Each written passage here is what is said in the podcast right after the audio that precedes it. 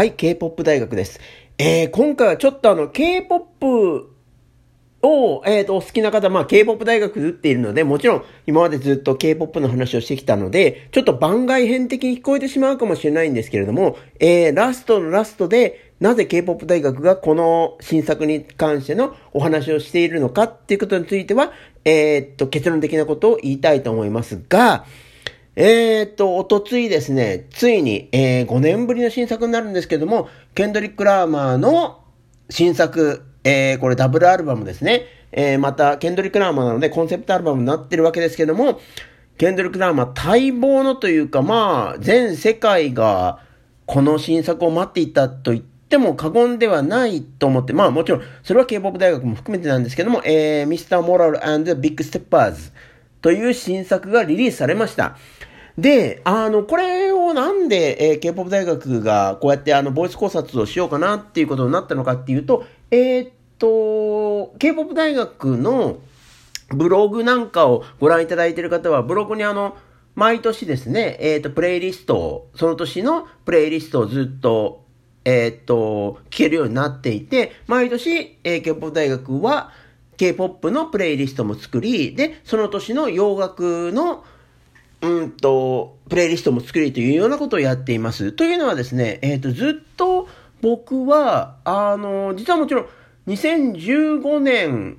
が、えっ、ー、と、いわゆるその、ずっと K-POP における K-POP ルネッサンスの年で、その2015年から、あの、ある種、K-POP っていうのは世界で最も優れたポップミュージックを鳴らすというところに邁進していったっていうお話をずっとさせていただいてるんですけども、やっぱり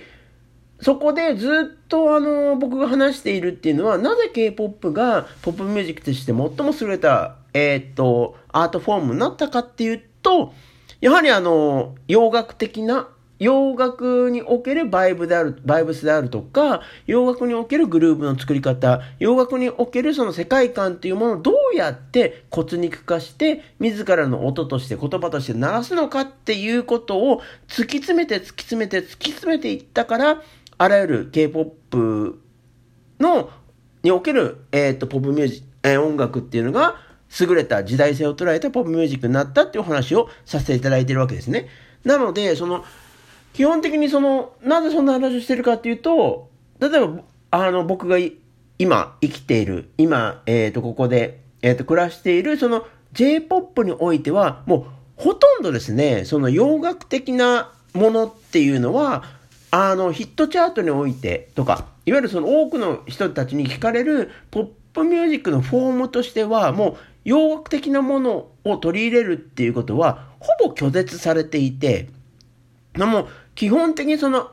アニソンであったりとか、そのいわゆる、えー、っと、洋楽的なポップミュージックのありようにじゅ、を拒絶するような形でなっているので、今のその J-POP は、あ、死んじゃってるよなっていうお話をずっとさせていただいているってところがあるんですね。で、なので、その、今回その、ケンドリック・ラーマーの新作のお話をさせていただくっていうのは、やっぱりその、最も優れた、今、世界でなっている最も優れた洋楽っていうものがあったとして、で、それの中で鳴っている世界観であるとか、その中で鳴っているグルーブであるとか、その中で、えー、っと、唱えられているリックの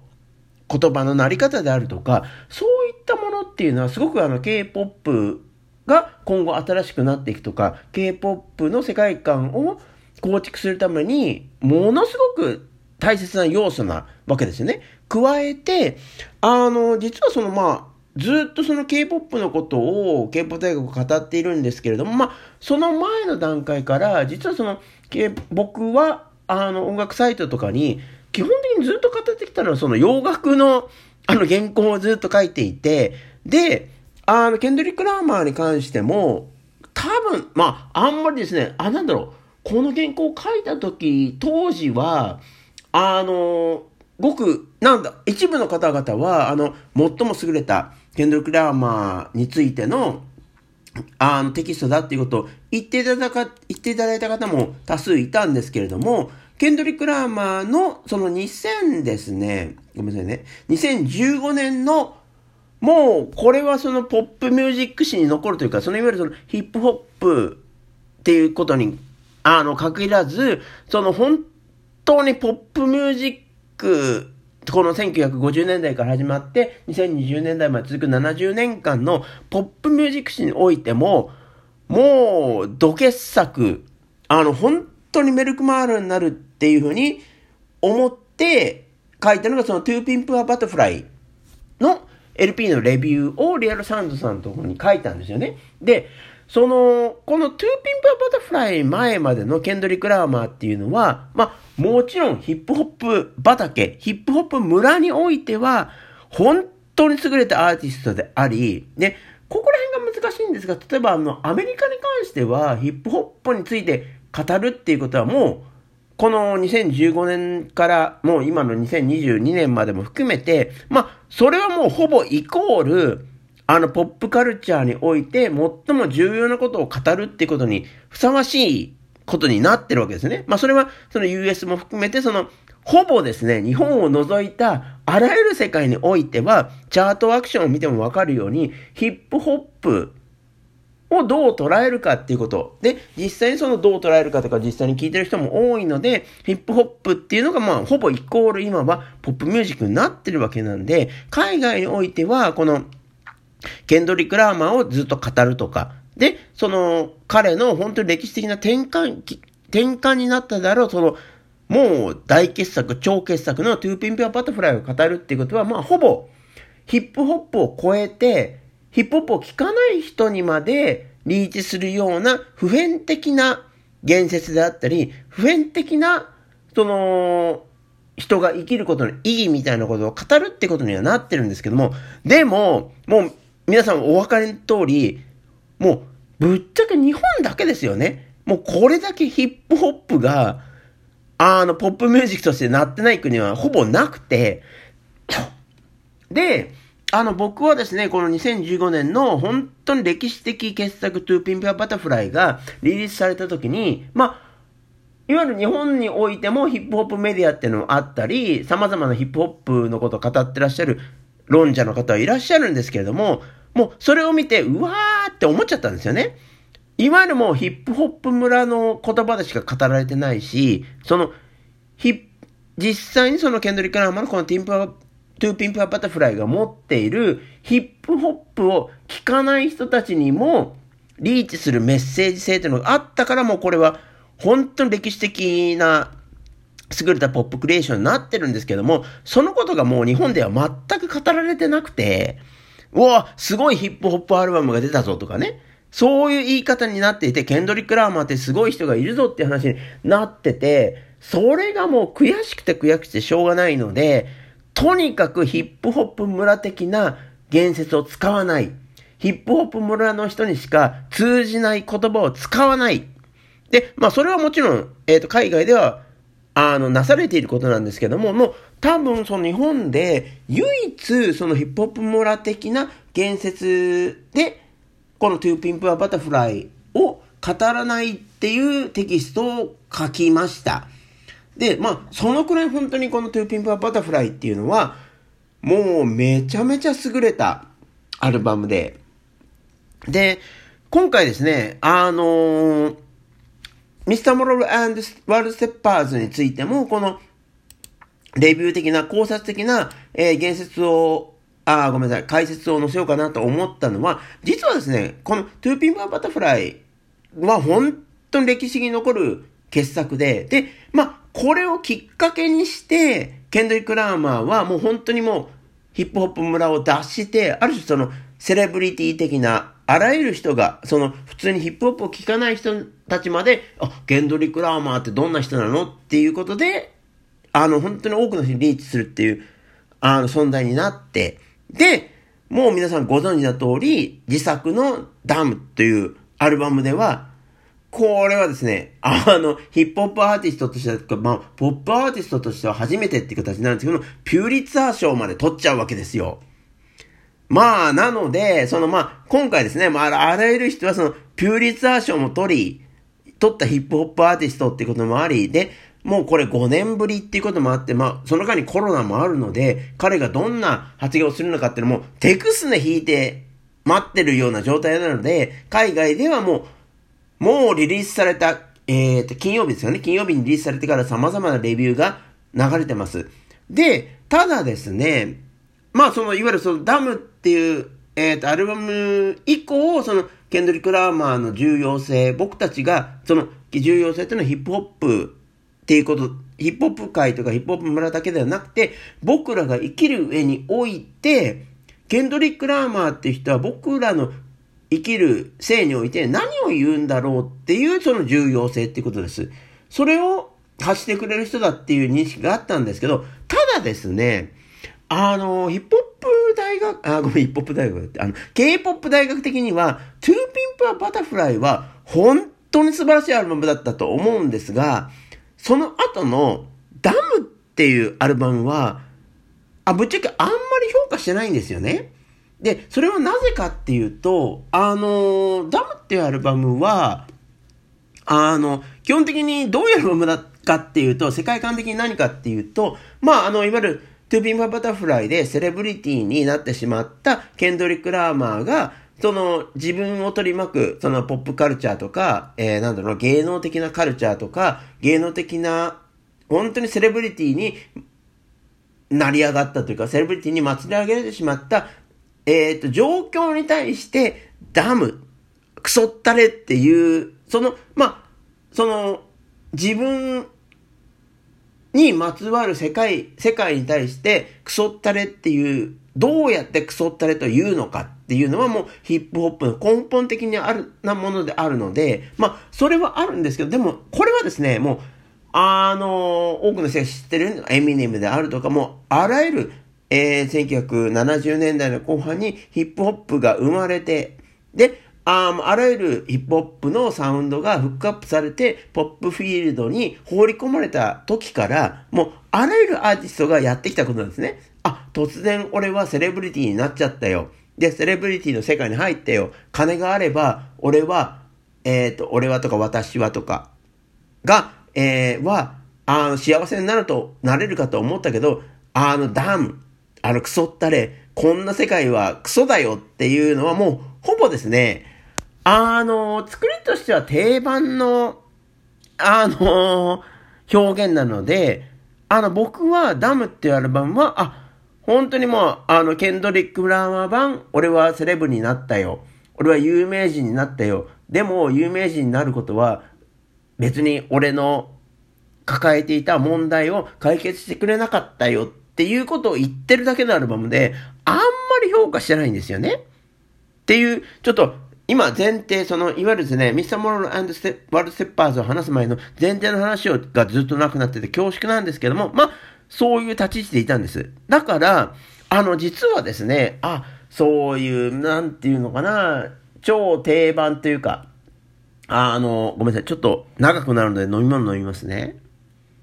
うん、まあ、そういうアルバムを作ってしまったかと。だから、ケンドリック・ラーも、あ、こっから先はセレブリティポップを鳴らすんだなっていうふうに思っていたので、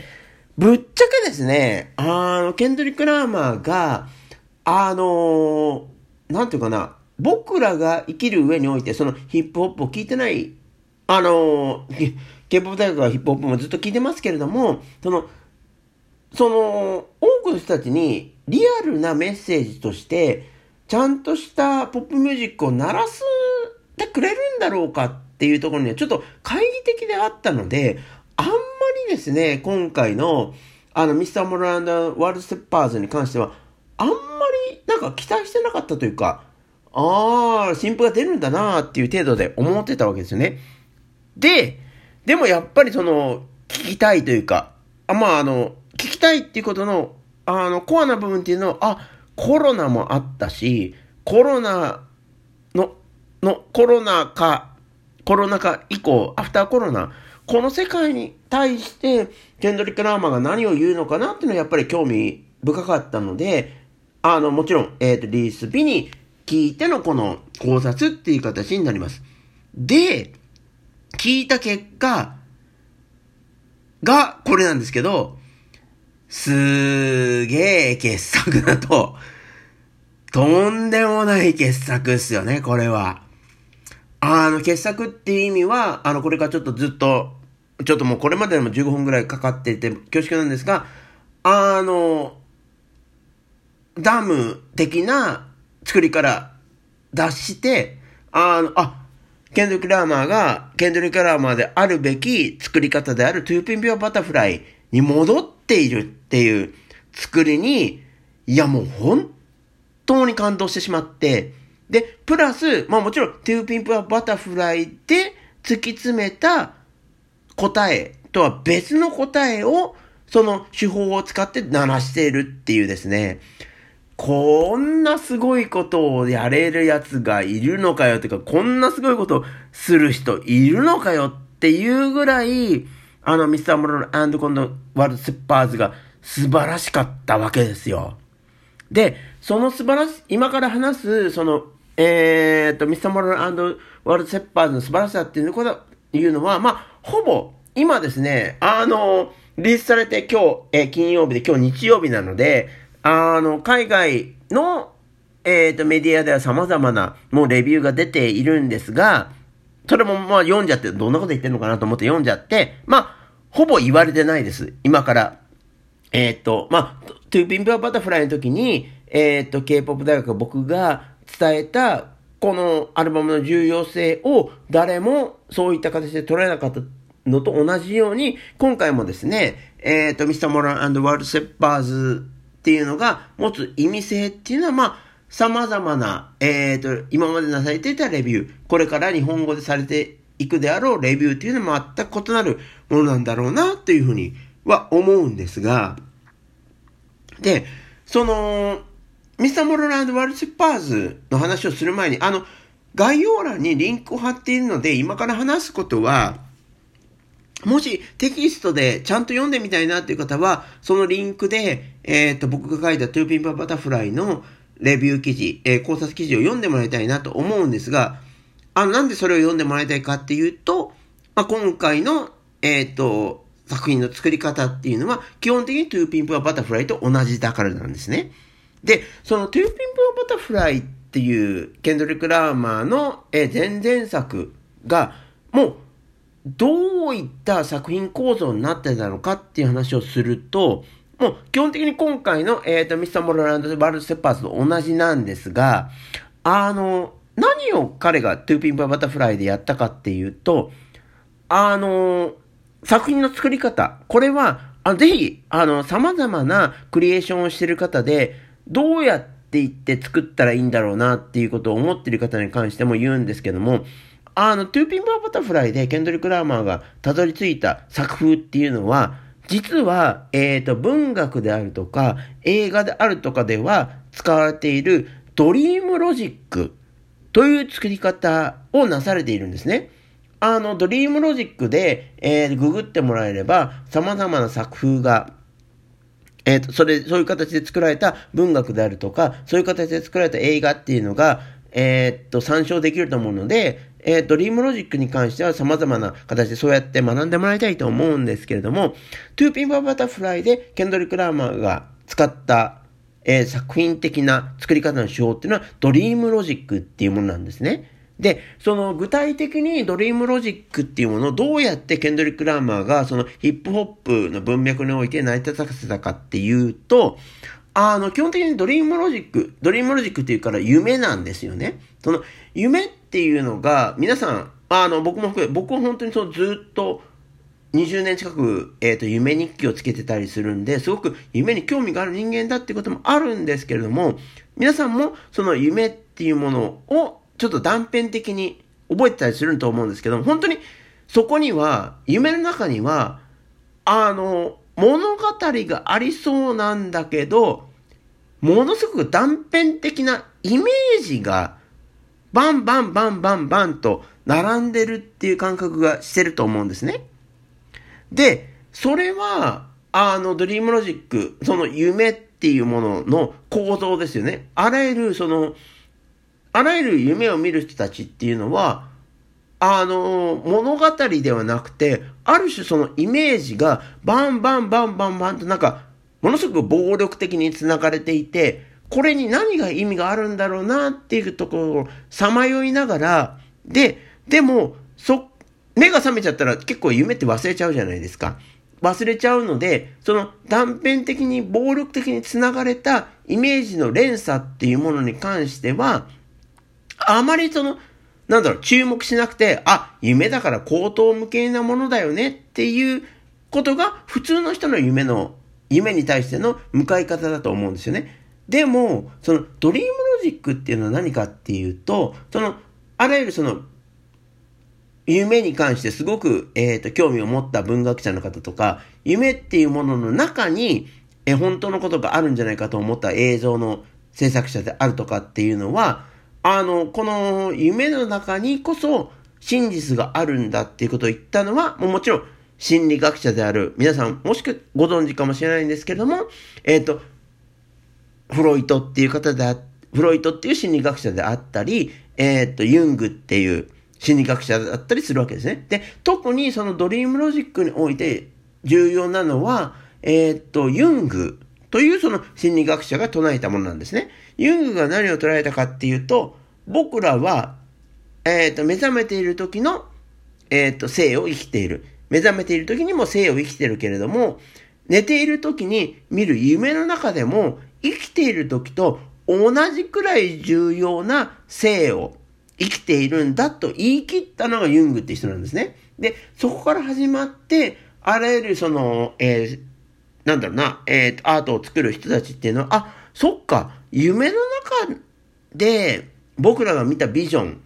イメージっていうものの中にこそ、僕らがたどり着こうとしている真実があるんだっていうふうに思って作っている人たちをドリームロジックで作る、えっ、ー、と、クリエイターっていうふうに言ってるんですね。だから、近年であるならば、あの、映画が、映画作家というかですね、あの、映画監督がものすごくわかりやすいと思うんですけども、その、えー、っと、日本で言うならば、鈴木清純監督の作品であるとか、で、か、まあ、アメリカであるならば、もうこれは有名ですけども、デビッド・リンチっていう監督であったりとか、で、1970年代に、ジャーロって呼ばれる、えっ、と、映画ムーブメントがあったんですけども、それも dream logic っていう形で作られているんですね。で、あの、ちょっと映像的な話が多いんですけれども、その、まあそういう dream logic、その、っていうのがあっても、この To Pimp a Butterfly、ケンドリック・ラーマーの To Pimp a Butterfly っていう作品はもう、まさに dream logic によって作られている、えー、作品であるっていうことをリリース時に、えっ、と、K-POP 大学はあの、音楽サイトに書かせていただいたんですね。それは何かっていうと、あの、基本的にその、ケンドリック・ラーマーは、 To Pimp a Butterfly に至るまでの、えー、と初期の作品においても、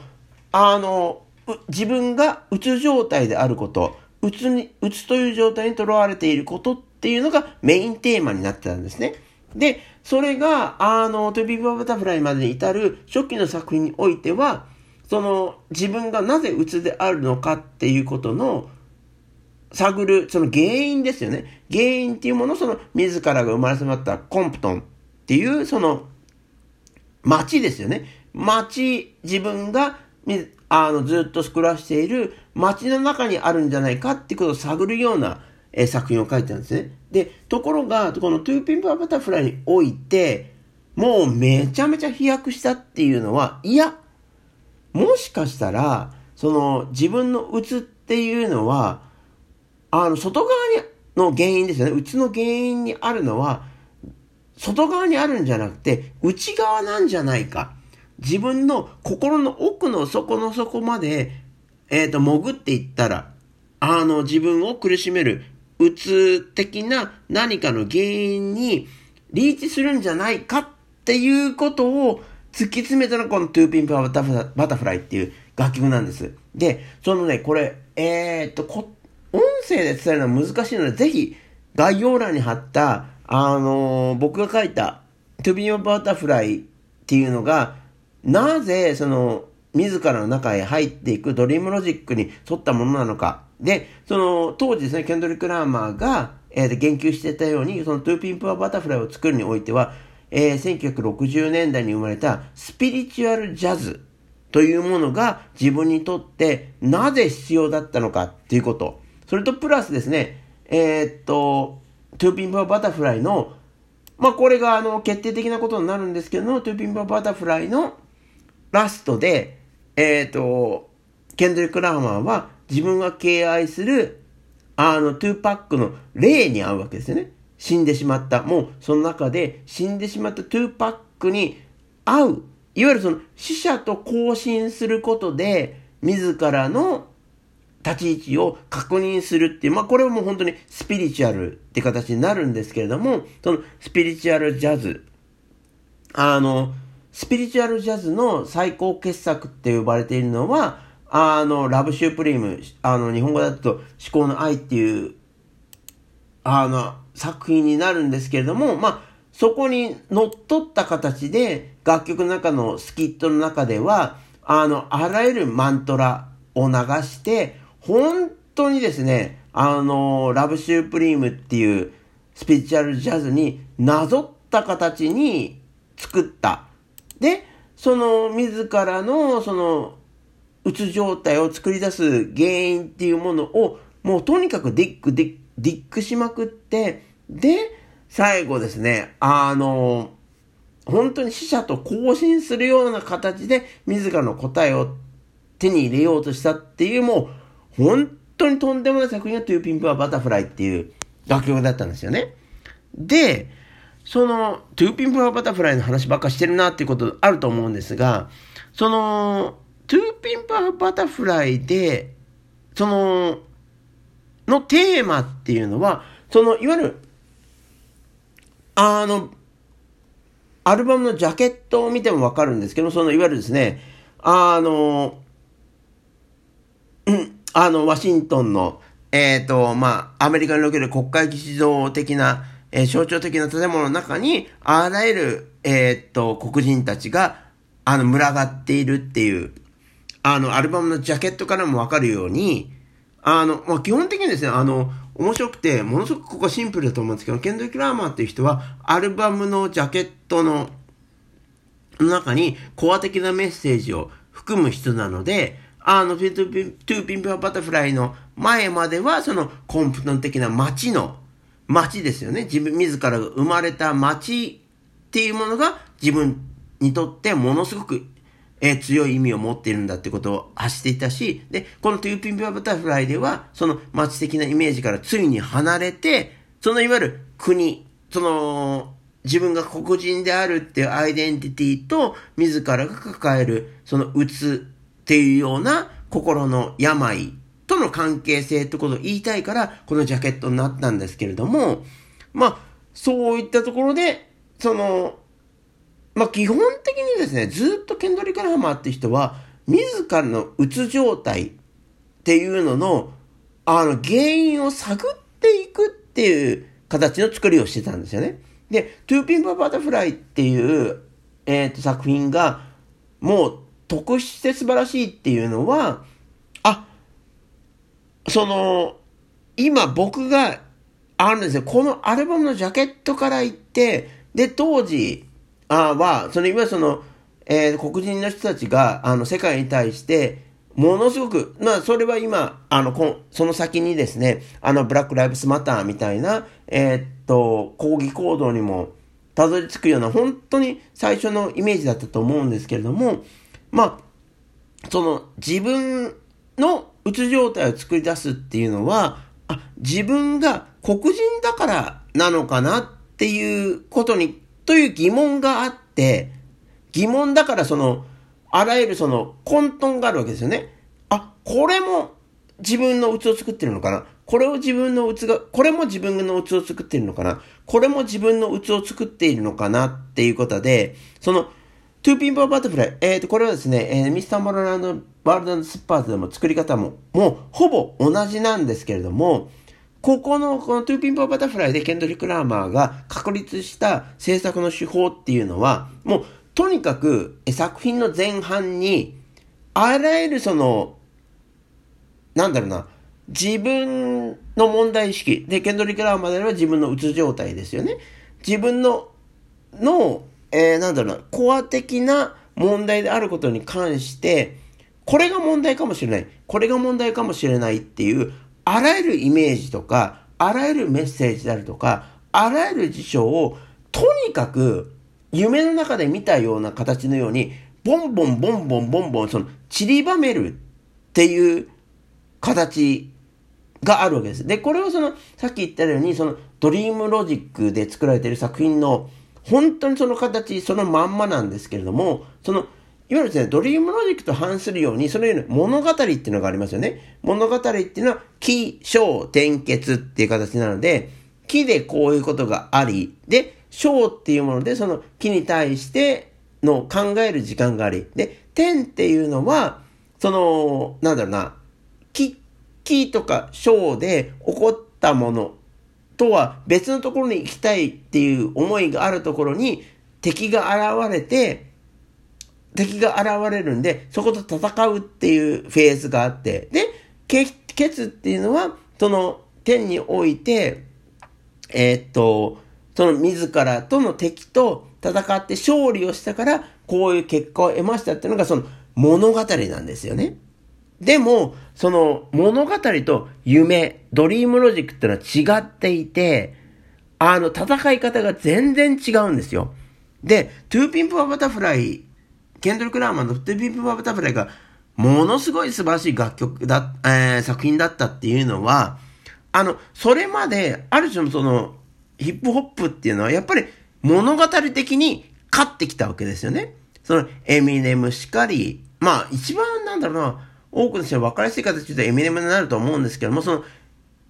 あの、自らの生まれっていうのがものすごく貧しい世界にあって、で、ショーの中で、えっ、ー、と、その中にズブズブハマっていって、で、天の中で、いや、俺は、えっ、ー、と、ビートを見つけた。えっ、ー、と、この世界から脱出するための言葉を見つけたっていうその点があって、で、結においては、その、それが正しいっていうことで多くの人に認められて、それが起承転結っていう物語史に沿ってたっていうのが、えっ、ー、と、これ、それまでのヒップホップのやり方だったわけですよね。で、ところが、このトゥーピンプアバタフライでケンドリック・ラーマーがやったのは、その物語的な勝ち方、えー、やり方じゃ勝てないと言い切っちゃったわけですよ。もうこれはヒップホップの歴史においては、もうほぼ初めてのことであって、で、あの、ポップミュージックにおいては様々な形でドリームロジックっていう方法が取られてたんですけども、で、もちろんそれはあの文学であるとか、あの、文学だとこのドリームロジックを、そのなんだろうな、あの、日本の作家で最も使ってるのはその村上春樹さんだったりしますね。で、あの、そういった形で、で、映像の世界においては様々な、さっきお伝えしたような映像、えー、映画監督の人たちがドリームロジックを作って様々な作品を作ってるんですけども、そういった物語ではなくて、夢のロジックが勝つぞっていう風に高らかに宣言したのが、トゥーピンプアバタフライっていう作品だったわけです。だから、えー、それを成し遂げるために、ケンドリック・ラーマーは、トゥーピンプアバタフライにおいて、あの、スピリチュアルジャズというものを必要としたんだっていうのが、えー、K-POP 大学がこのトゥーピンプアバタフライリリース時に書いた楽曲の、え、ー、と、趣旨だったわけですね。で、まあ、そのあんまり僕が、え、ー、と、ああ、これはありありだよなっていうダムをがあって、で、今回、ちょっとごめんなさい。また長くなるので飲み物飲みますね。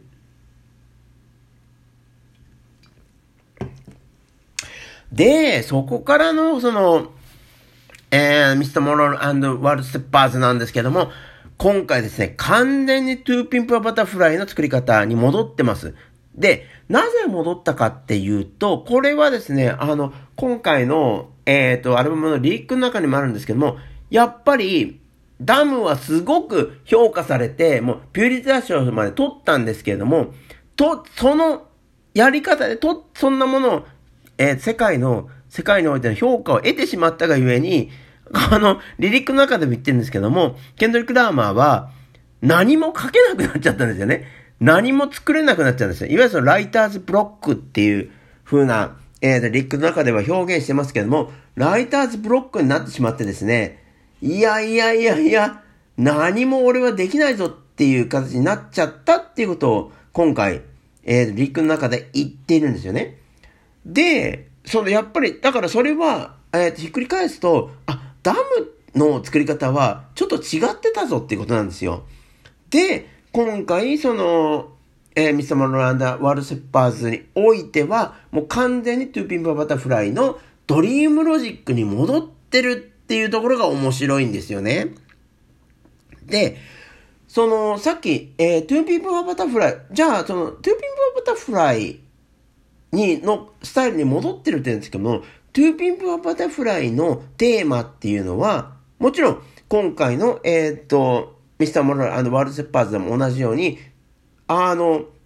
彼が、ケンドリック・ラマーが解決しなければならないっていうのは、自らのうつ状態ってことなんですよね。で、その To Pimp a Butterfly においては、それが、その自らのその状況を生んでいるものは何かっていうことを dream logic の中で解決するために、あの、最初の、いわゆるその、今回はダブルアルバムになったんですけど、 To Pimp a Butterfly の、えっ、ー、と、最初の曲から10曲目ぐらいまでに、並べ立てて、 dream logic 的に並べられている様々なイメージ、イメージっていうのは、まあ、その黒人であることっていうことだったんですよね。だから、もし自分の、えー、自分のうつ状態を作っているっていうのが、これは黒人であることっていうことに、それが起因するんじゃないかっていうことがあるので、それをドリームロジック的に解決するならば、その黒人がですよね、そのいわゆるそのもういわゆるその、えー、なんだろうな、えー、っと、ストレンジフルーツ、楽曲、ジャズのストレンジフルーツの時代から、いわゆるその木に吊るされた、えー、っと、黒人奴隷のイメージから始まって、今の時代まで、様々なその黒人であることが、黒人であることとは何かっていうイメージをもう本当に To Pimp a Butterfly の前半にガーッと並べて、で、それを僕は dream logic でディープなところまで、とにかく無意識の中までですね、無意識の中で潜っていって潜っていって、そこに何があるのか。っていうのがその様々なイメージを並べた前半に対しての後半っていう作りになってるわけですよ。だから、ケンドリック・ラーマーにおいての本当に正しい制作の手法っていうのは、で、その手法っていうのは多くのこれからヒップホップを鳴らそうという人、えー、っと、なんだろうな、あルーキーの方々も含めて、ぜひこのやり方をディックしてもらいたいと思うんですけれども、もうとにかくテーマがある。テーマに関しての様々なイメージを並べる。で、その中に夢を見るように、えー、ダイブする。飛び込む。で、自らの無意識の中に入っていって、その無意識の無意識のコアなところに何があるのかっ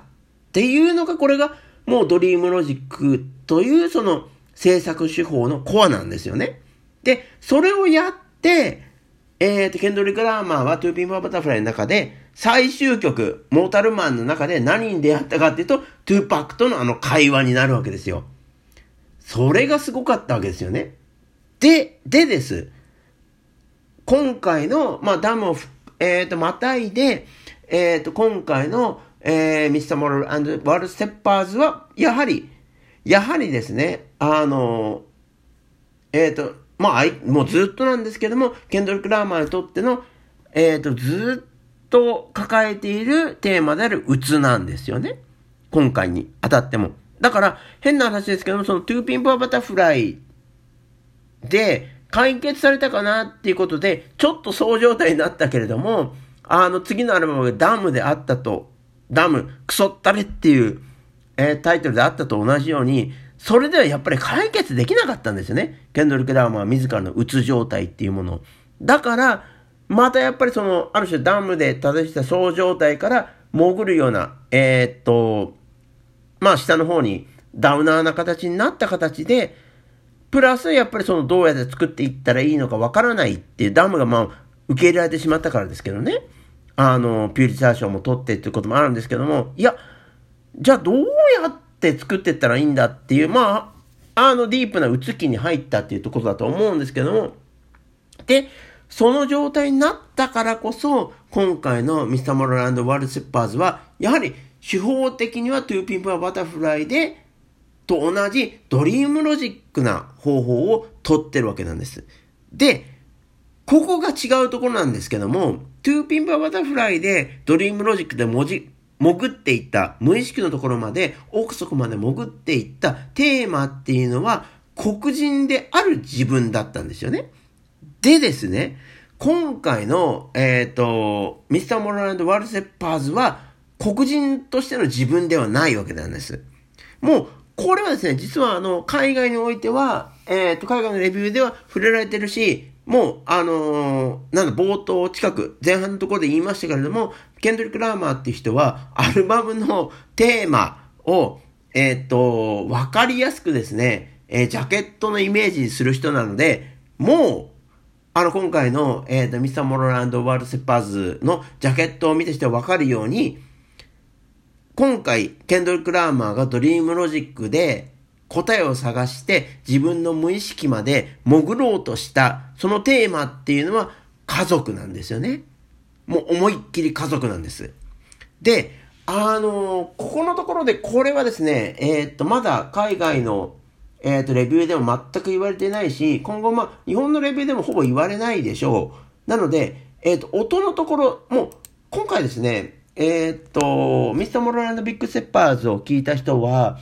あの、まず、まあ、あの、リリックはまあ、ほぼ、あ、ほ、ほぼじゃねえ。リリックは、ごめんなさい、ちょっと飲み物飲みますね。もちろんリリックは English な、えー、と、英語なので、今後ですね、まあ、リリースされて金曜日でもち日曜日なんで、あの、これからどんどんリリックの、えー、っと、ディグしていこうっていうその日本の方もいらっしゃると思うんですけども、だから、それより先にまあ、音音作りっていうもの、サウンドのなり方っていうものが、えっー、最初にカーンと来ると思うんですけれども、あの、一番今回の Mr. Morale & The Big Steppers で、象徴的なというか、あ、なんでこんなにこの音が鳴るんだろうっていうのはもう本当にピアノの音だと思うんですよね。もう完全にあの、ピアノの音であって。で、その、ピアノのっていうのは、もちろんその、えー、 To Pimp a Butterfly でも使われていて、あの、ずっと言ってますけれども、 dream logic 的な作り方っていうのは、最初に、えっ、ー、と、様々なイメージ、あの、断片的なイメージっていうのを、ブワーっと並べていって、その中に、その中にはまだ物語とか自分の求める言葉はないので、その中にダイブしていって、無意識の中で何かの答えを見つけるっていう手法なんですけれども、だから、それは、えー、 To Pimp a Butterfly っていうのはものすごくサンプリングのネタが多くて、で、あの、特にスピリチュアルジャズ的なサンプリングネタが多いってこともあるんですけども、その言葉とかイメージだけではなくて、やっぱりその音、サウンドにおいても、自らがダイブしていきたい。夢の中で、えー、っと、本当に生きてるように触りたいっていうものを並べるっていうことが必要なんですね。で、今回ですね、あの、いわゆる、その、 To Pimp a Butterfly においてはそれがスピリチュアルジャズだったと思うんですけども、今回の Mr. Morale & The Big Steppers で、とにかく最も鳴ってる音というか、あ、この音の先に、ケンドリック・ラーマーは何かがあるかもしれないなと思ったっていうのはやっぱりピアノの音だと思うんですよね。ピアノのコード感であるとかだと思うんですよね。で、それは何なのかなっていうのもとにかくね、ちょっとさ、あらゆる、えー、っと、彼のインタビューとか様々な記事を、えー、っと、探ってたんですけども、見つけました。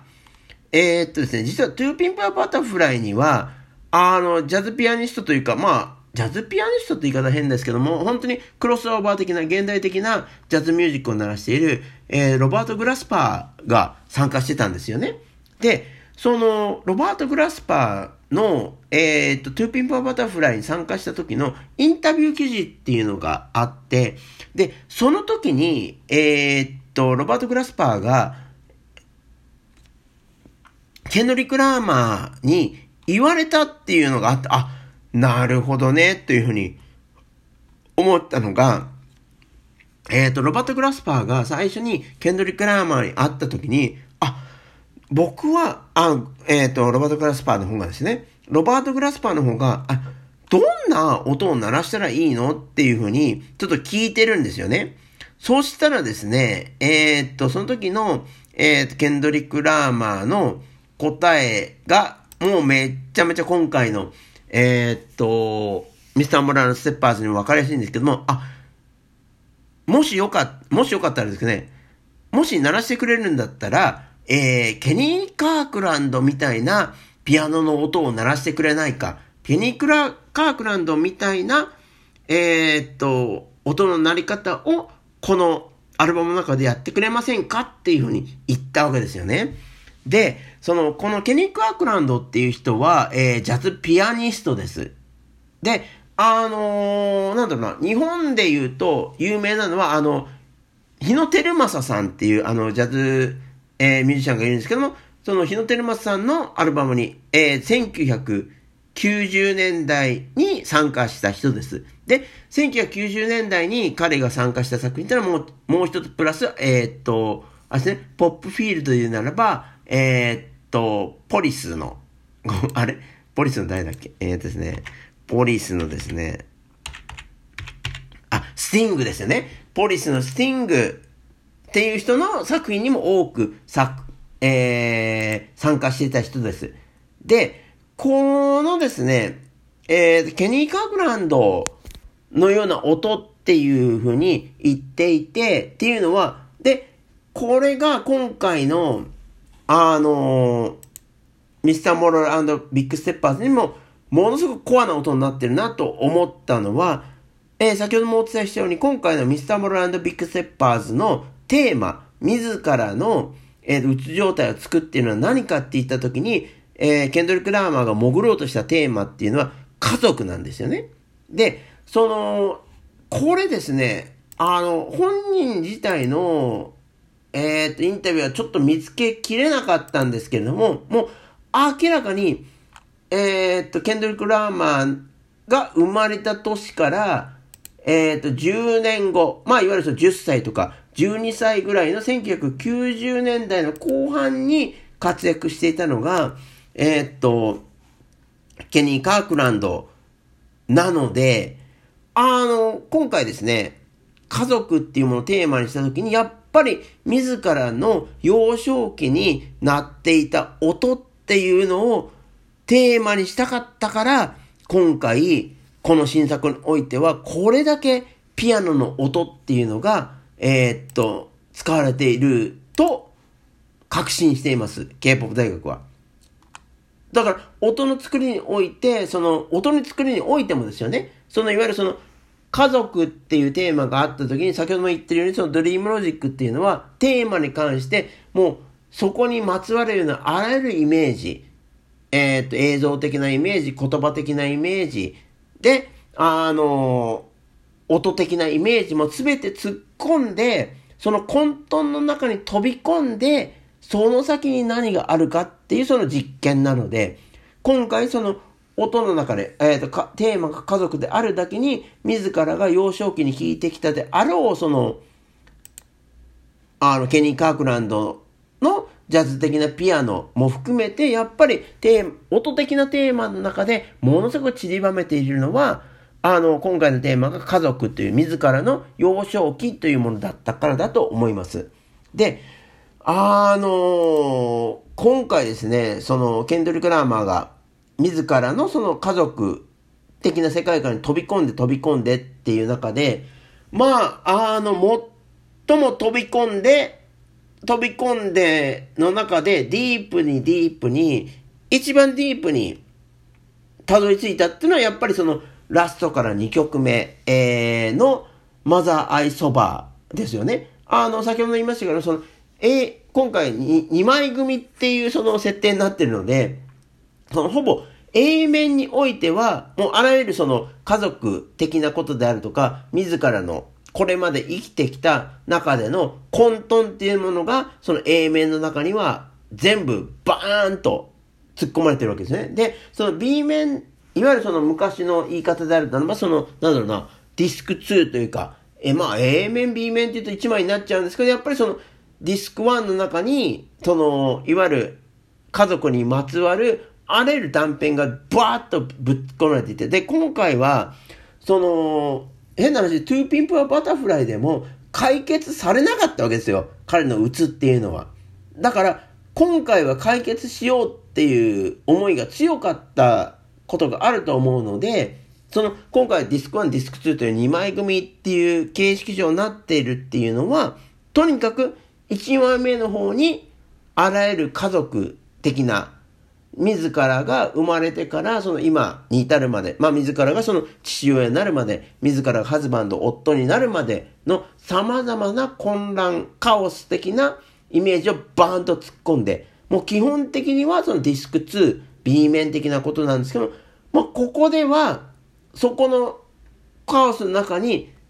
飛び込んで、飛び込んだ先からのその答えを導くための童貞っていう形になってるんですよね。だから、その、ケンドリック・ラーマーは、この、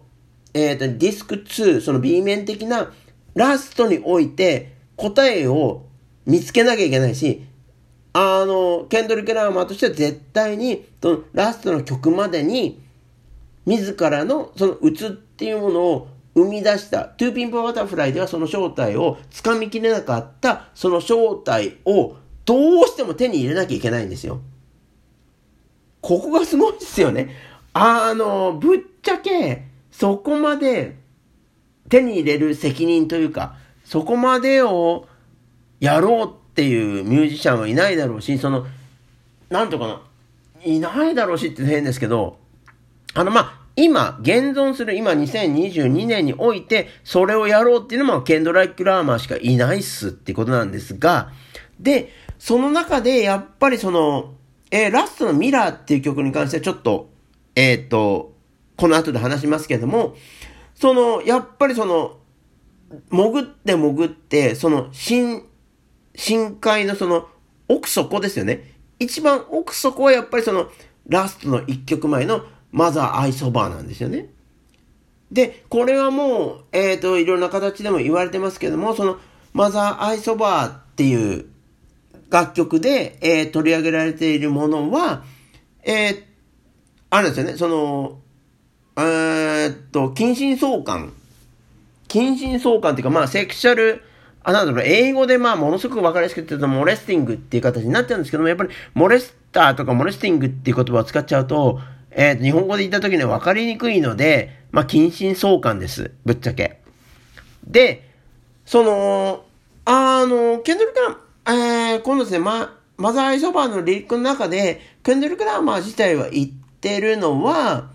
まあ、ものすごく彼に近い親戚のお兄さんみたいな人がいて、まあ、その人が、まあ、ものすごくラーマーに近づいたような、近づくような素振りをものすごく見せていたので、お母さんですね、ケンドル・グラーマーのお母さんが、まあ、激高してというか、あの、ものすごくお前はか、えー、いとこの彼に何かされたんじゃないのかっていうことを、ものすごく、ものすごく、ものすごく、えー、突き詰められて、で、彼が、えー、ケンドル・グラーマー自体が何もされてないよって言ったんだけど、お母さんはどうも信用してないっていうところがあって、あの、だから、なんだろうな、あの、さっきも言ったように、これはあの家族の物語であり、家族の中で起こったものがテーマなので、えー、ケンドル・グラーマーは、この中でその自分が10歳のところまでこの楽曲、8歳、9歳、その物心を得たような、そのいわゆるその、えー、っと、お母さんから、あなたたちはものすごくいけないことをしたんじゃないの？っていうところまで、本当にその時点でまで降りてるわけなんですよ。これがすごいところなんですけどね。そのいわゆるその、 To Pimp a Butterfly でのラスト曲、 Mortal Man の中で、えー、っと、トゥーパックと僕は話したんだっていうことをものすごくリアルな形で、えー、と表現したように、もう、えー、 dream logic っていう制作手法自体はまあそういうものなんですけれども、えー、と無意識の中で降りて、この Mother I Sober において、ケンドリック・ラーマーは自らの8歳、9歳、えー、その時まで完全にリアルな形で降りてるわけなんですよね。で、だから、えー、その中でおいて、彼はそのすごくお母さんに、えー、っと、あなたは、えっ、と、いとこといけないことをしたんじゃないの？あの、いけないセクシャルなことをしたんじゃないの？っていうことを言われたっていうことをものすごくリアルに伝えていて、で、その、じゃあ、このマザーハイサバーの中で、えケンドル・カラマがどういった結論をつけてるかっていうと、えっ、ー、と、実は、あの、ケンドル・クラーマーのお母さん自体が、あの、近親相関的なですよね。えっ、ー、と、セクシャルアビューズを受けていた人だっていうのが後ほど、後から分かったっていうことが語られてるわけですね。あのですね、あの、こういう近親相姦的なネタというか、 sexual abuse を受けた受けないっていうのはもうちょっとヒップホップを含めてポップミュージックでここまでちょっと突き詰めた、いわゆるディープに潜ったというか、 dream logic っていう手法であるからこそ、ここまで生々しく、その当時の、当時の世界にちゃんといるっていうところまでたどり着くっていうのはそのドリームロジックでしかたどり着けないんですけども、あの、ここまでディープした、あの楽曲はちょっとないですね。ポップミュージックの歴史においても。で、そういったものに、そのラストのミラーの前に、えー、ケンドリック・ラマーたどり着いてしまったわけなんですよ。あの、ここすごいなと思うんですけども、えー、このミスター・モロルえー、っと、ごめんなさい。ちょっとですね、ここから結論になっちゃって長くて、ちょっとおトイレ行ってきますね。長くなってんで。これもう1時間なんですよね。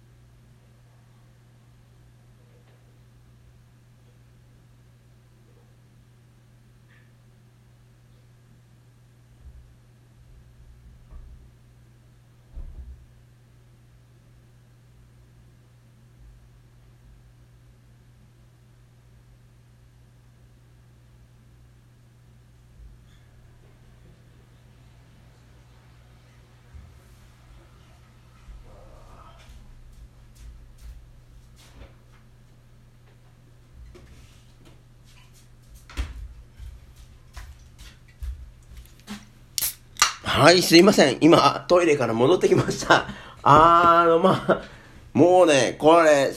えー、1時間近くお話してるんですけども、まあ、明らかに、えー、今年、最も優れた洋楽アルバムは、えー、このミスターモロランドワールドセッパーズなので長くなってるんですけれども、ちょっと飲み物飲みますね。